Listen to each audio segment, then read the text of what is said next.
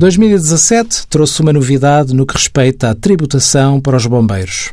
Nesse sentido, passaram a equiparar-se a gratificações auferidas pela prestação ou em razão da prestação de trabalho, não atribuídas pela entidade empregadora, as compensações e subsídios referentes à atividade voluntária postas à disposição dos bombeiros pelas associações humanitárias de bombeiros até ao limite máximo anual por bombeiro de três vezes o indexante de apoios sociais, que dá 1.263,96 euros, as quais serão tributadas à taxa de 10%.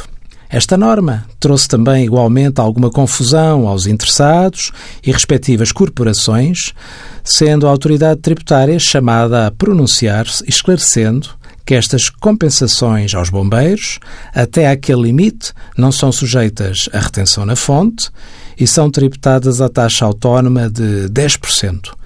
Se a compensação ao bombeiro ultrapassar o limite, a parte que excede é considerada uma remuneração acessória, sujeita à retenção na fonte à taxa da tabela a que corresponder a situação do beneficiário, casado, não casado, solteiro.